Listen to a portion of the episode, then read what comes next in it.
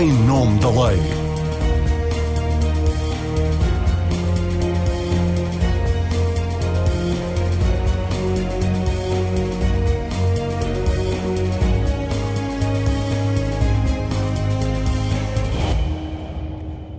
Seja bem-vindo a mais uma edição do Em Nome da Lei, o espaço semanal da Renascença, onde debatemos a atualidade. Hoje vamos conversar sobre o acolhimento de refugiados ucranianos. A invasão da Ucrânia faz hoje 79 dias e, pelos números das Nações Unidas, já provocou praticamente 6 milhões de refugiados, para além de outros 8 milhões de deslocados, ou seja, de pessoas que tiveram que abandonar as suas casas embora se encontrem ainda em solo ucraniano. Ao todo, em causa já está um terço da população ucraniana. Portugal já recebeu 36 mil pedidos de proteção temporária e já emitiu quase 32 mil certificados de autorização de residência, onde constam números de identificação fiscal, da segurança social e de utente de saúde. Cartões que também permitem aos refugiados circularem livremente na União Europeia. Para o nosso país, este é um dos maiores processos do género, se não o maior, tendo em conta que neste pequeno período de tempo entraram sete vezes mais refugiados do que nos últimos cinco anos. Ora, é sobre este processo de acolhimento que vamos falar na próxima hora. Conhecer melhor quem são estas pessoas, saber onde estão, recebidos e integrados por quem, a fazer o quê e com que tipo de perspectivas de curto e médio prazo? São meus convidados André Costa Jorge, diretor do Serviço Jesuíta para os Refugiados e também coordenador da Plataforma de Apoio aos Refugiados, e Pavlo Sadoka, o presidente da Associação dos Ucranianos em Portugal. A ambos dou as boas-vindas e agradeço a presença. Deixo ainda a nota de que dirigimos um convite ao Ministério dos Assuntos Parlamentares, o Ministério que há cerca de um mês passou a tutelar esta área das migrações. O gabinete de Ana Catarina Mendes remeteu esse convite para o ACM, o Alto Comissariado para as Migrações, que é a entidade que coordena este e todos os outros processos relacionados com o acolhimento de refugiados. O ACM, esse, não encontrou disponibilidade de agenda para se fazer representar, nomeadamente através da alta comissária Sónia Pereira. Vamos então ao que interessa, começando pela caracterização geral das pessoas que já chegaram a Portugal. Como se previa, é um fluxo sobretudo feminino e muito jovem. As mulheres são 24 mil, o dobro dos homens. E um terço do total, cerca de 12 mil destes refugiados, são menores de idade. Pavlo Sadoka, estes números são um espelho deste tipo de guerra em que os homens ficam a combater e as famílias fogem. Nós estamos a ter exatamente essa, essa realidade. Sim, claro que sim, porque nos primeiras semanas deste ataque massivo, digamos assim, da segunda fase da guerra, que começou em 2014, foi uh, anunciado a lei marcial uh, na Ucrânia pelo presidente e então os homens de uh, 18 até 60 anos já não, não, não conseguiram sair do, do país. Foi uma, também uma tragédia porque daquelas cidades onde já já foram ocupadas ou destruídas, as mulheres e crianças tinham que sair refugiar e, e nós acompanhamos estas cenas de separação das famílias com incerteza se elas vão encontrar-se ainda. Dentro da, da tragédia que é a guerra, há também esse problema da separação das famílias. Encontra alguma explicação para o facto destas pessoas terem escolhido Portugal? Porque, na verdade, podiam escolher, digamos. Uh, Portugal como destino tem uma explicação óbvia ou não?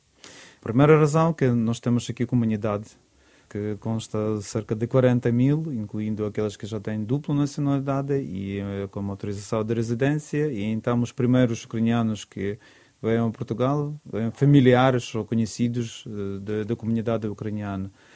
Eh, os outros, daquela que nós contactamos e, e falamos, e tivemos, pedidos da Ucrânia, Uh, algumas foram por razão tão simples que é muito longe, o mais longe da guerra.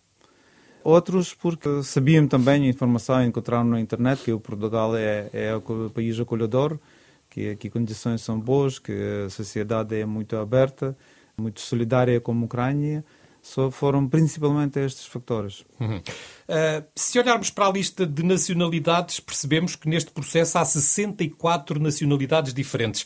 A oferta do Estado português incluía todas as pessoas que estavam na Ucrânia a quando do início da guerra e, portanto, dos 36 mil pedidos de proteção temporária, 2 mil são de outras nacionalidades. À cabeça, dois países também envolvidos nesta guerra, 236 russos e 281 bielorrussos, mas também 418 indianos, 195 nigerianos, 153 paquistaneses e 106 nepaleses, isto para referir apenas as nacionalidades acima da centena. Estas pessoas têm todos os direitos dos ucranianos, são vítimas da mesma guerra, têm de Portugal o mesmo tratamento.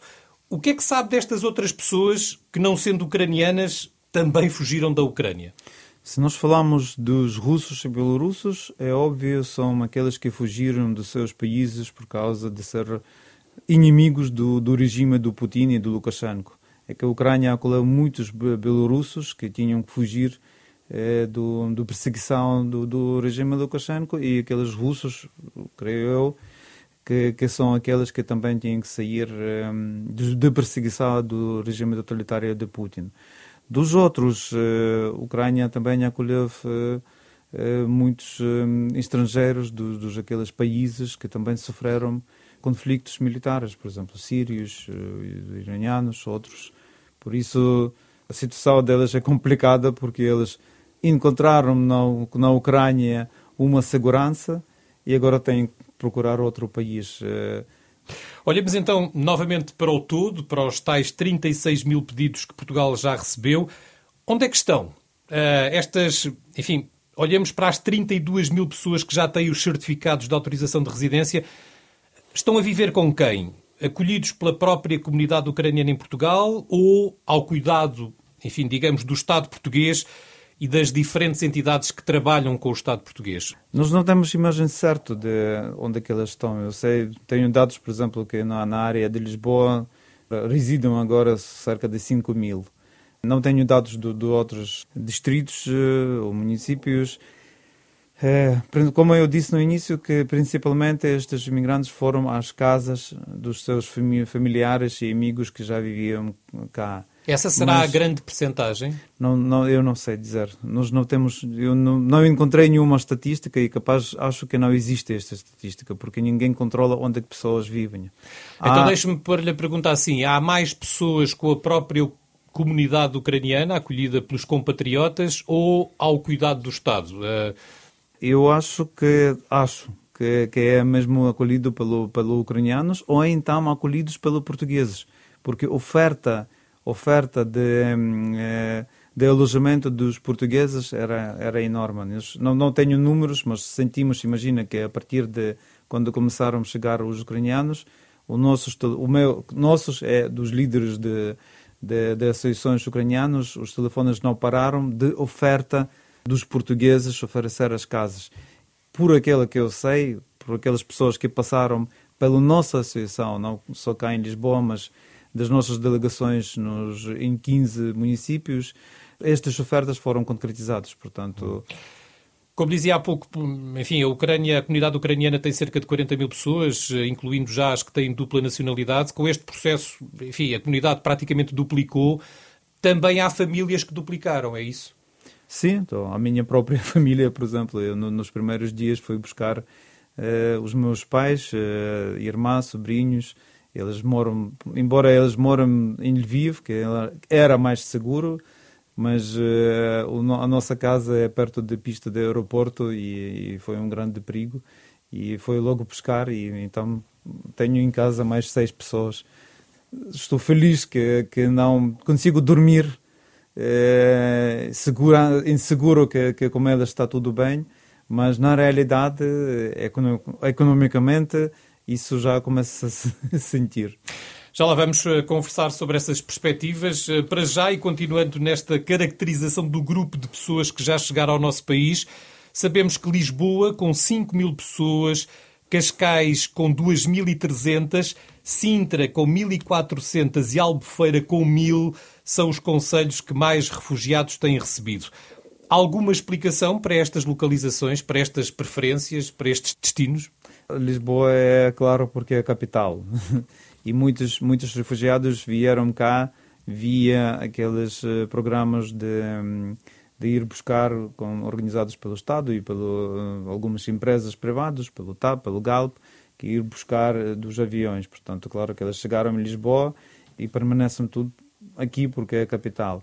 É, explicação para outras zonas, eu tenho só esta explicação que lá mora também a comunidade ucraniana que, que acolheu nas suas casas os seus familiares e, e pessoas conhecidas. Uhum. Bom, uh, sabemos também que há algumas centenas de pessoas que já regressaram, entretanto, à Ucrânia e outras, podendo circular livremente, poderão já estar noutros países europeus.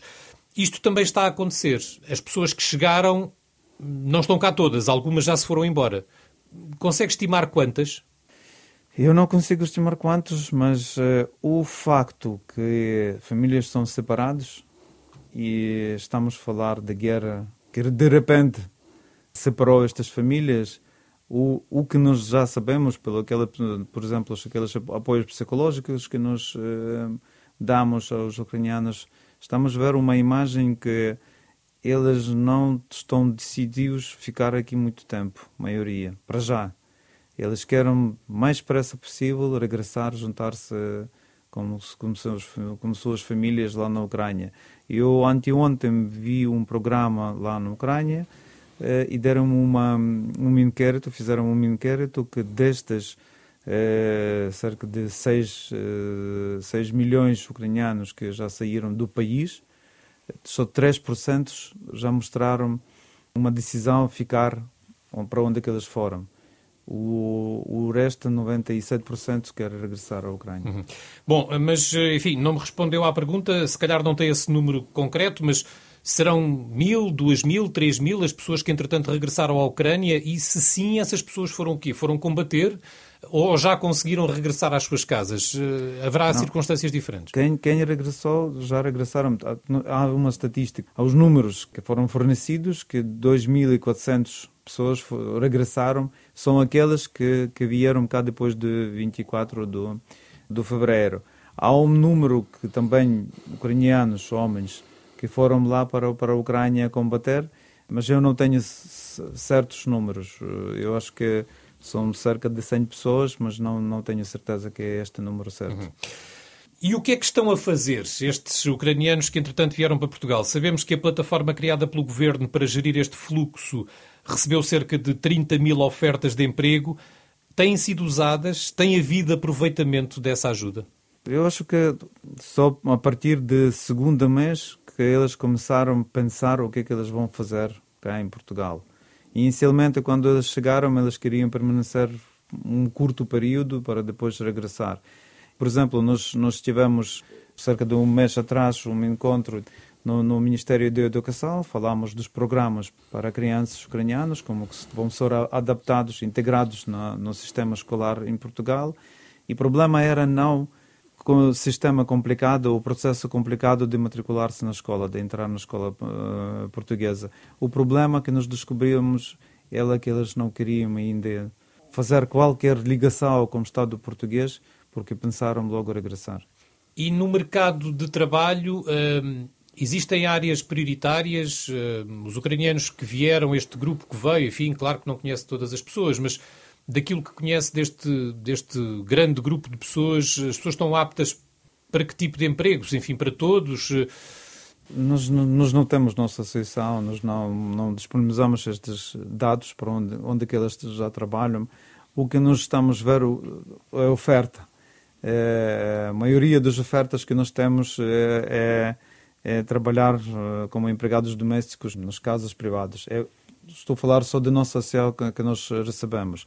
Depois, logo surgiu muitas ofertas das empresas portuguesas das várias áreas que precisavam de uh, trabalhadoras sem conhecimento de língua uh, portuguesa. Portanto, bastava uh, saber o, português, o inglês e já podiam ter um, um, trabalho. Houve muitas ofertas, não sei se foram todos aproveitados, mas não faltavam ofertas para trabalho. Não era com grandes salários, não era com com as melhores condições, mas isso foi eh, já foi suficiente que eles não precisaram de conhecimento de língua portuguesa. Já lá iremos numa segunda ronda saber então que perspectivas existem para estas pessoas e, sobretudo, com esta noção que agora temos de que esta guerra vai ser mais longa do que o que se imaginava inicialmente. Para já, André Costa Jorge, uh, continuemos a falar deste processo de acolhimento.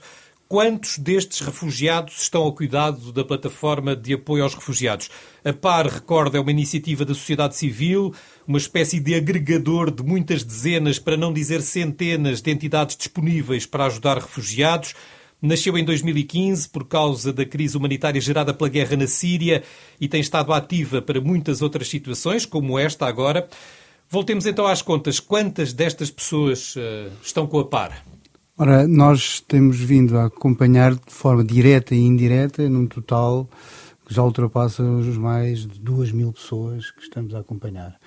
Estamos a acompanhar diretamente, isto é, sob nossa responsabilidade, no acolhimento, numa estrutura de acolhimento em parceria com um seminário da, uh, de uma ordem religiosa, em Gaia, e aí temos, por exemplo, neste momento cerca de 60 pessoas diretamente em acolhimento e não acolhemos mais porque neste momento temos, estamos a ter alguma dificuldade em conseguir ter capacidade para garantir uh, o acompanhamento técnico que é necessário nestas, nestas situações. Estamos também a acolher indiretamente através de uh, famílias acolhedoras ou uh, respostas de acolhimento, de ofertas de acolhimento, várias famílias e temos também respostas de acolhimento de emergência, nomeadamente através de parcerias com hotéis que, uh, que permitem que as pessoas possam permanecer algumas semanas temporariamente em respostas de acolhimento de emergência, garantindo que as pessoas que estão em maior necessidade possam ser acompanhadas e, e acolhidas por nós. Mas sim, concordo com aquilo que disse o Pablo, boa parte de, do acolhimento tem sido feito de forma dispersa no território, em respostas pontuais, eh, em primeiro lugar pela comunidade ucraniana, as próprias famílias que acolhem os seus familiares, depois a, resposta solidária dos cidadãos portugueses que, de forma mais ou menos espontânea, aderiram, digamos, aquilo a um sentimento solidário nacional e internacional de acolhimento, e também o esforço das autarquias, algo disperso no território também, e variando aqui com com as capacidades e a vontade política das autarquias eh, de disponibilizarem elas próprias eh, recursos de, de habitação ou, ou de, de, acolhimento que, que está a ser feito um pouco por todo o país.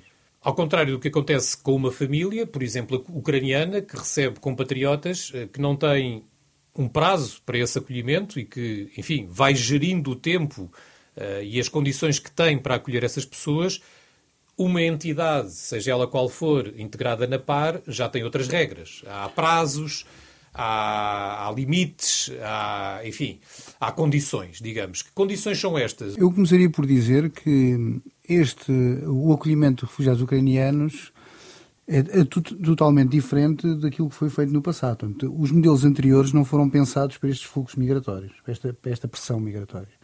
Até agora nós tínhamos programas de recolocação e reinstalação que, por exemplo, nós estávamos em novembro, acolhemos cerca de, no, seu conjunto total, de 300 refugiados afegãos e tivemos que colocar as pessoas em estruturas de acolhimento pensados para acolhimento. E já estávamos a falar de uma escala relativamente interessante àquilo que tinha sido a experiência dos últimos anos em Portugal.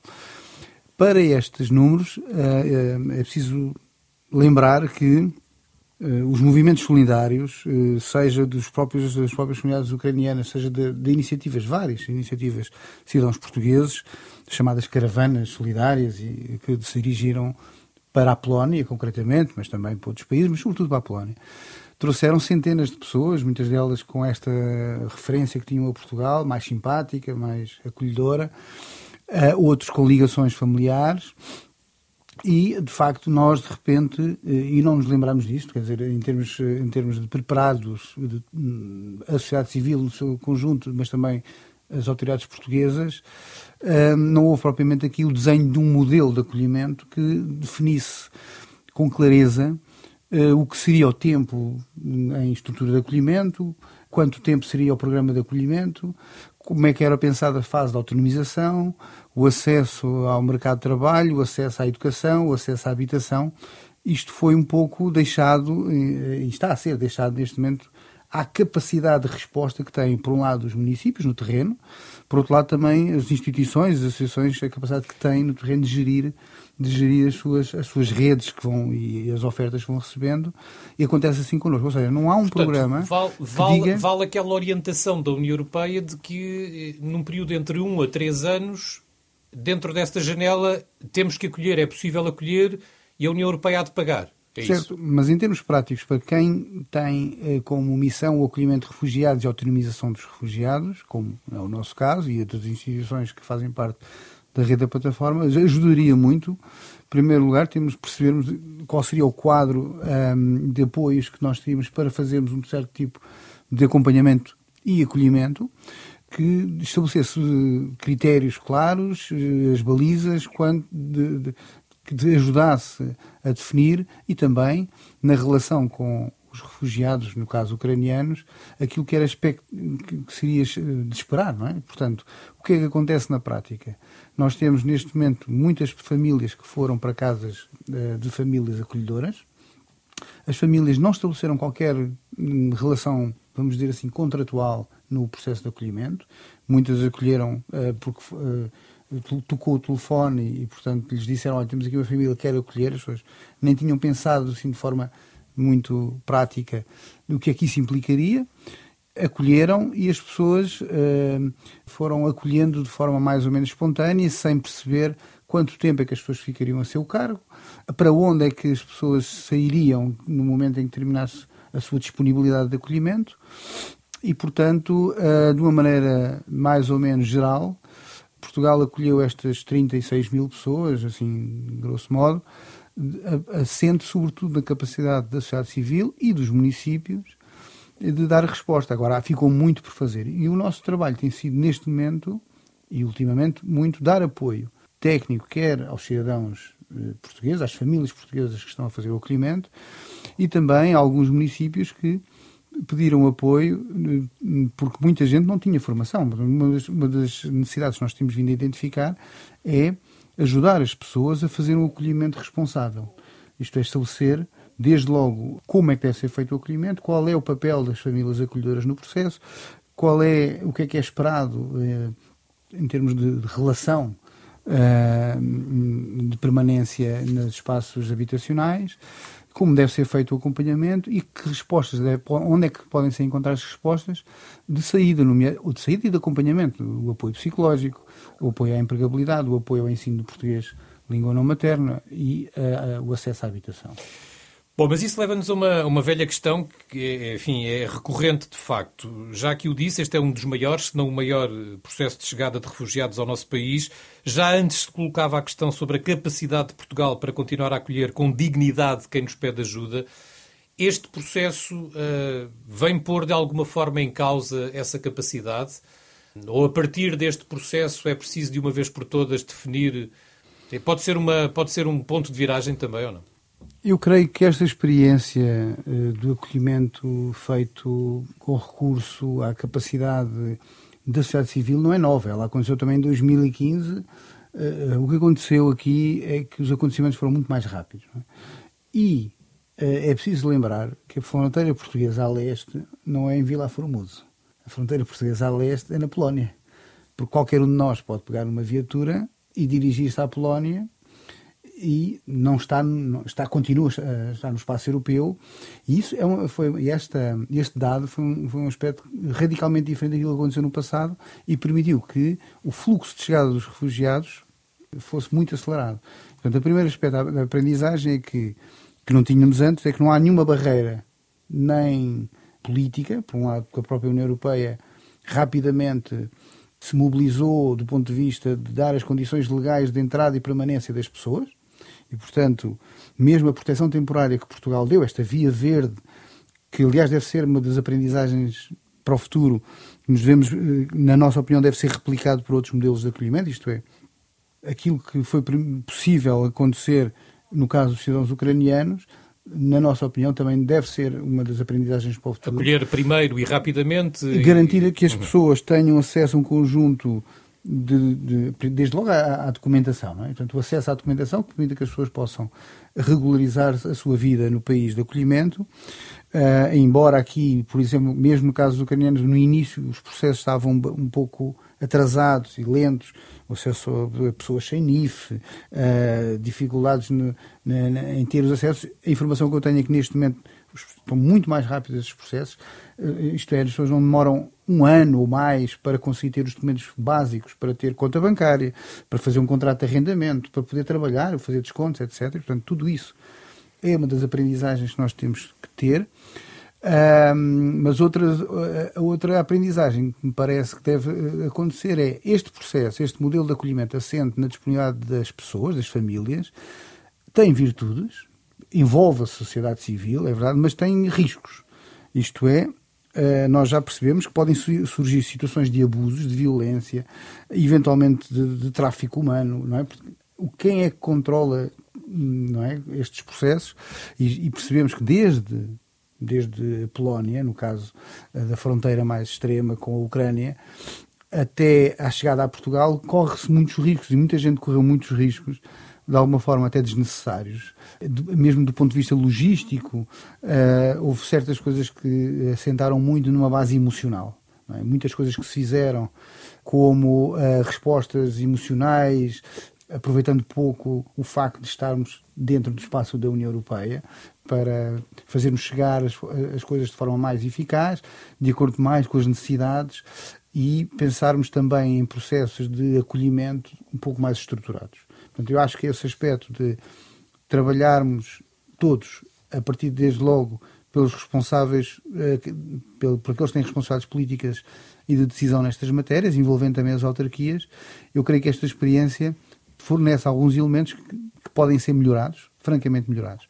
Um aspecto que eu considero muito positivo tem a ver com a alteração da, opressão, da, da, da opinião pública, da percepção da, da, opinião pública sobre o que é um refugiado.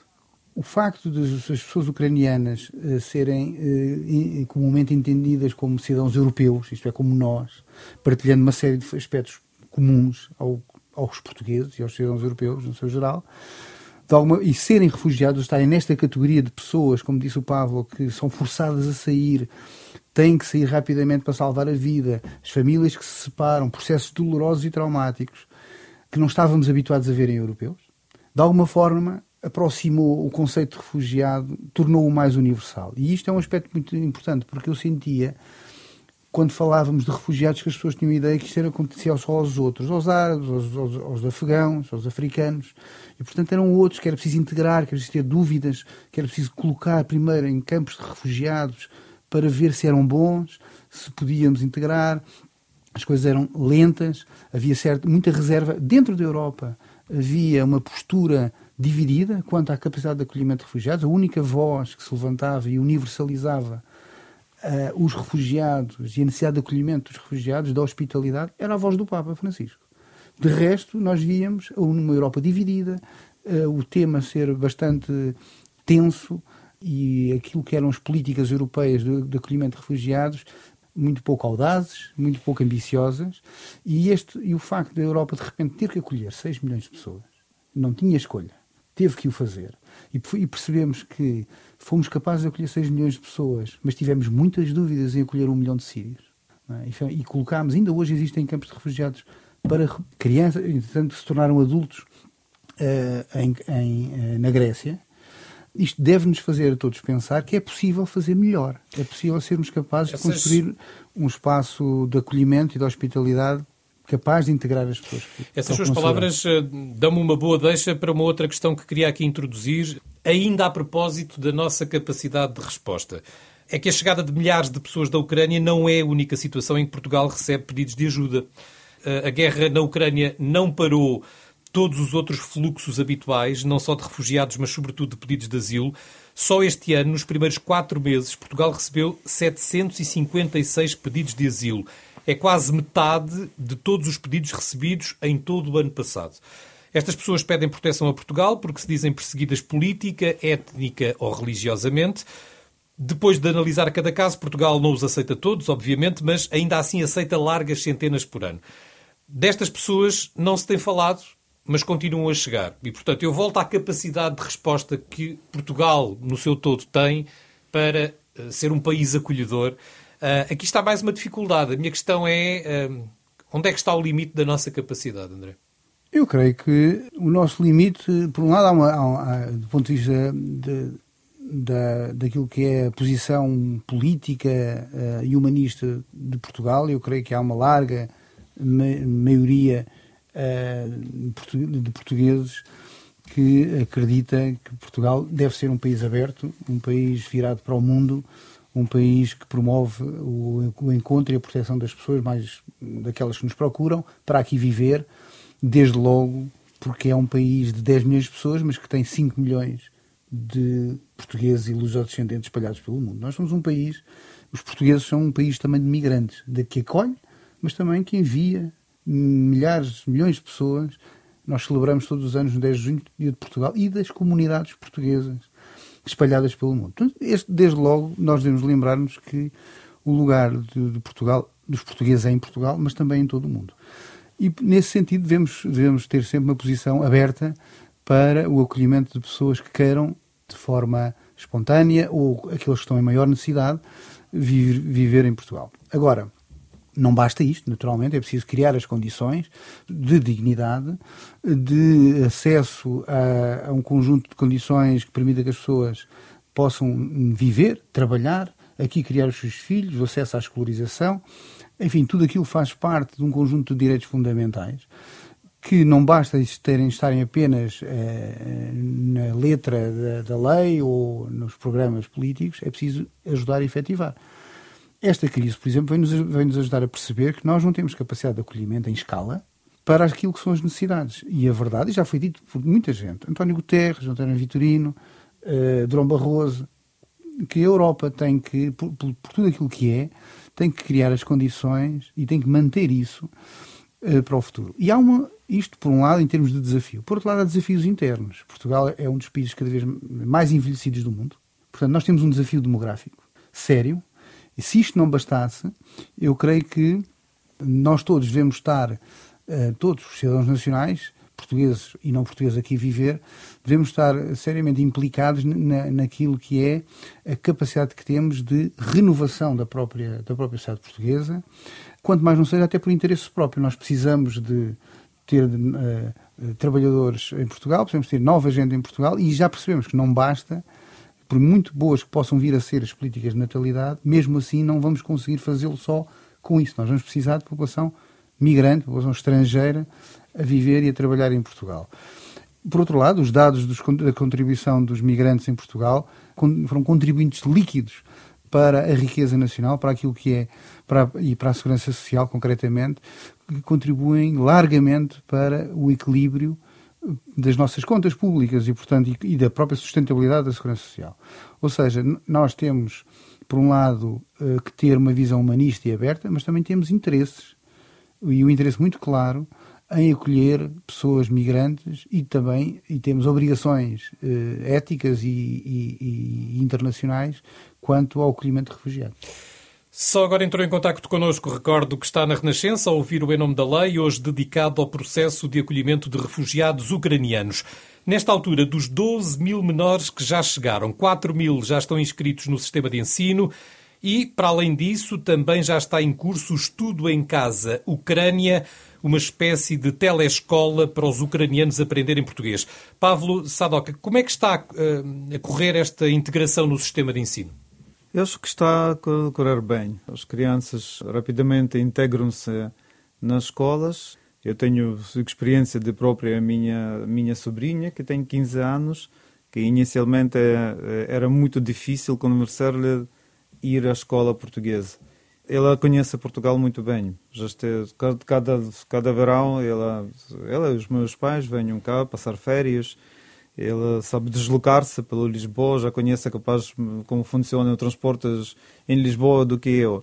Mas nestas circunstâncias, circunstâncias quando ela tinha que sair da Ucrânia e ela não sabe se, se vai regressar, quando ela perdeu toda a vida dela, todos os amigos deles. Claro que há agora a internet e tudo, mas isso não substitui uh, a amizade, a tal uh, aproximação de, dos, dos amigos com quem ela vivia ela não queria ir à escola.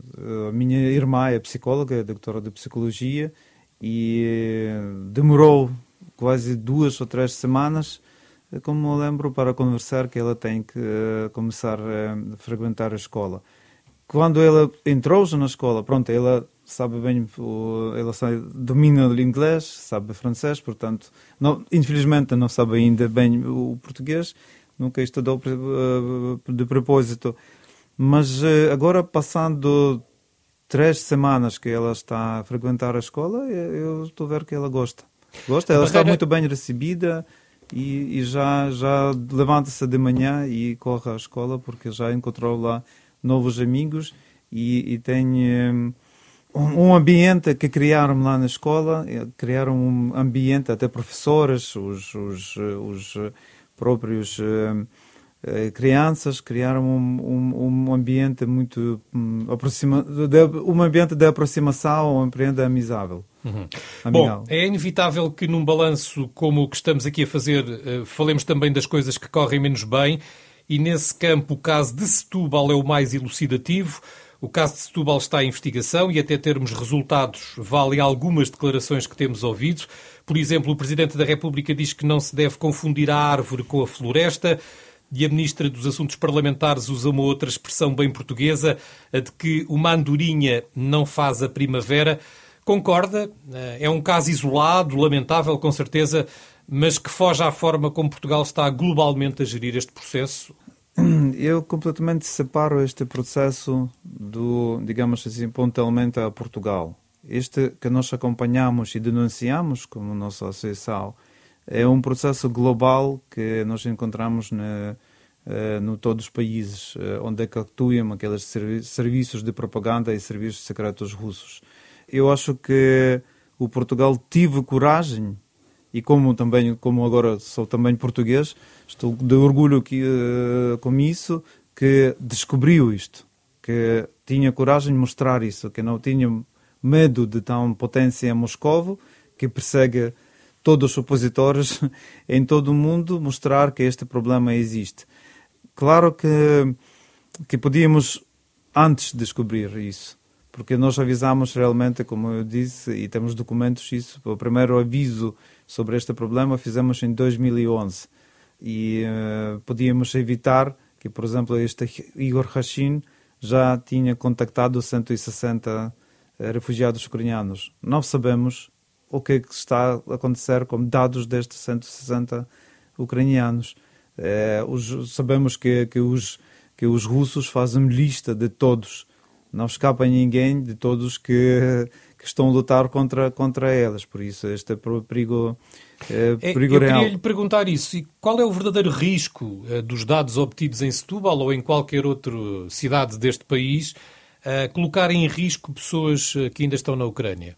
Nós, nós temos experiência desde aquelas cidades que já foram ocupadas, depois de tomar uh, controlo sob, sob cidade ou sob aldeia, andam brigadas como listas e, e estas pessoas destas listas ou desaparecem ou estão mortos.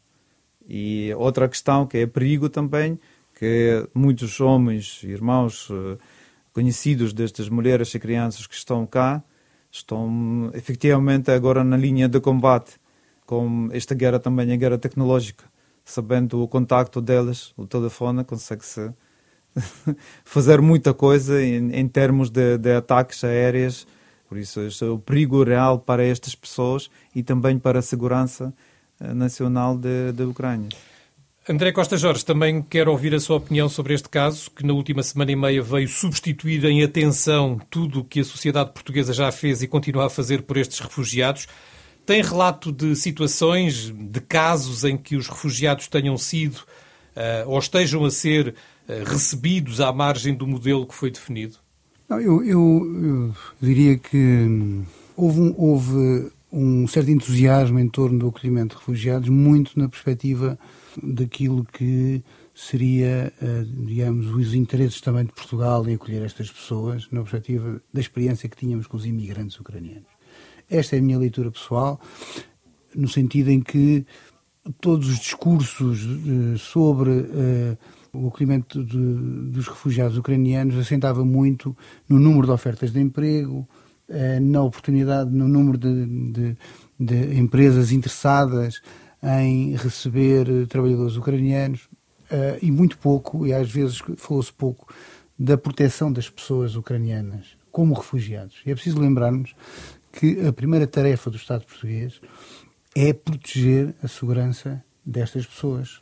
Porque, de facto, e como disse o Pablo, estas pessoas são refugiadas, contactam frequentemente e podem contactar frequentemente os seus maridos que estão a combater, pais, maridos, e, portanto, uh, estão ou, sob proteção do Estado português. E o Estado português tem que fazer tudo aquilo que faz parte de garantir que estas pessoas não são nem perseguidas, nem, nem os seus dados possam uh, ser utilizados para, para interesses terceiros. É? Mas depois há esta dispersão de acolhimento. Uh, a expressão é a minha, enfim, dispersão de acolhimento, que é em qualquer canto deste país estão a chegar refugiados que são recebidos por pessoas da Câmara, da entidade A, B ou C, não é?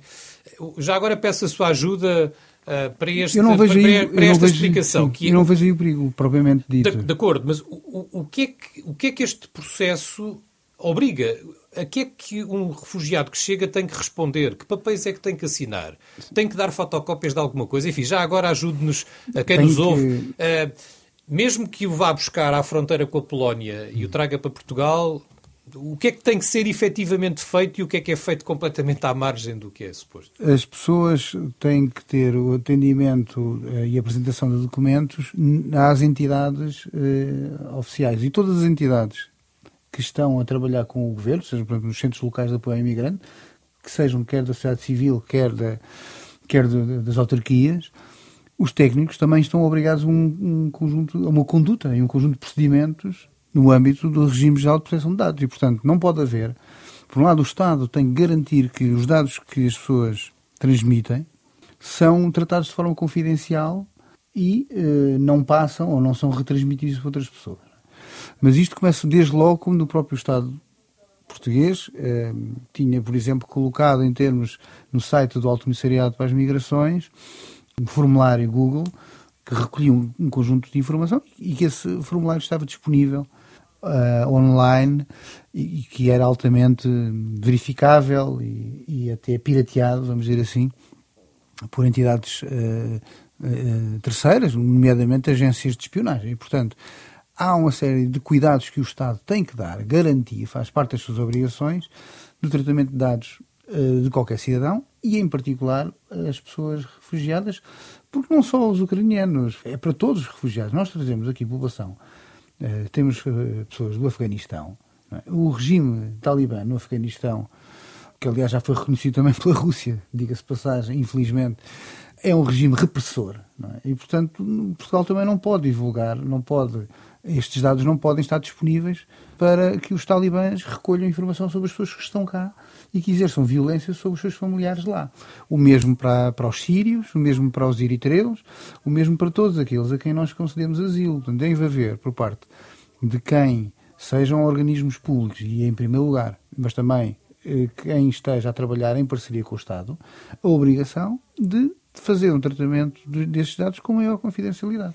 Muito bem, o nosso, o nosso, tempo está a caminhar rapidamente para o fim, mas uh, Quero ainda colocar mais uma questão ao Pablo Sadoca, já que falámos de habitação, de emprego, de ensino. Uh, a tudo isto e para finalizarmos vou juntar-lhe o futuro próximo, um, sem estimativa possível sobre quanto tempo irá durar esta guerra. O que é que acha que vai acontecer a este e a outros ucranianos que venham para Portugal? Qual é a perspectiva? Uh, este, hum, este terrível ataque à Ucrânia, massiva, que uh, todos acreditaram, esperavam que é possível, porque nós sabíamos que um dia a Rússia vai atacar, ela não vai deixar a Ucrânia em paz. Portanto, por menos a eh, Ucrânia é independente. Mas uh, ninguém uh, viu esta realidade, porque quando uh, em cima começam a cair as bombas e não há quase segurança fugir de, um, e proteger-se disso, isso fez completamente outra imagem e perspectiva para próprios ucranianos. Nunca na história ucranianos não foram tão unidos como agora. E se perguntar um ucraniano comum cá em Portugal como que ele, ele veja o seu futuro, ele vai dizer eu vou daqui um pouco regressar à Ucrânia, reconstruir o meu, o meu paraíso, o meu país. E, e eu acredito também nisso. Eu acredito que toda esta catástrofe, hum, não sei quanto vai durar, mas é temporária e, e ucranianos vão, vão regressar. Uh, sei isso como imigrante também econômico. Eu até hum, primeiros 10 anos não tinha absolutamente futuro para ficar em Portugal, mesmo que foi muito bem acolhido. Eu, uh, desde o primeiro dia tra trabalhei em Portugal, nunca tive nenhum problemas, mas uh, os ucranianos são, são patriotas de sua terra e e, e acredito absolutamente que vão vencer. Por isso, por isso conseguimos parar o tal. Ninguém esperava que os ucranianos vão conseguir, por menos, parar aquela ofensiva e não dar, fazer o blitzkrieg para, para tropas uh, russas. E até que isso aconteça, e esperemos todos que possa acontecer em segurança, enfim, esse regresso a casa, todos aqueles ucranianos que estão a ser acolhidos pela comunidade ucraniana e que, embora tenham um cartão com o número fiscal, de saúde, etc., mas que estão a viver em casa de familiares, até esta, esta capacidade também pode acabar. Ou seja, a dada altura, se a guerra continuar a ser longa, estas pessoas vão passar, se calhar, ali para instituições da par, não é? Ou não? Uh, eu não Tem essa capacidade financeira, acho, digamos? Não, não, eu não acredito que tenham tão, tão capacidade, embora que ultimamente a comunidade ucraniana já, digamos assim, chegou a um nível médio de, de capacidade financeira. Mas claro que não aguenta-se. cada, um, cada uma pessoa tem que viver, comer, eh, vestir-se e, e sem, sem ter eh, recursos para isso é, é difícil. Mas eu não vejo que, que vai haver grandes problemas. Imagina que, infelizmente ou felizmente, antes desta guerra, nós passamos dois anos em condições parecidas que, que estão agora na Ucrânia, portanto, foi o Covid. Parece mistério, mas parece que o mundo foi preparado para, para este cenário de tal guerra. Já pessoas perceberam que, que temos que dar alguma coisa para ajudar aos outros e, e que a vida pode de repente mudar e temos uh, começar a viver nesta nova realidade. Por isso, eu acho que o Portugal, os portugueses, e eu agradeço muito cada português que agora está a aguentar e a ajudar, que também vão, vão conseguir aguentar e vamos todos juntos vencer esta crise. Muito bem, o nosso tempo chegou mesmo ao fim. Pablo Sadoca e André Costa Jorge, obrigado por terem vindo. O Em Nome da Lei fica por aqui. Regresso marcado para de hoje a oito. Até lá, boa semana. Em Nome da Lei.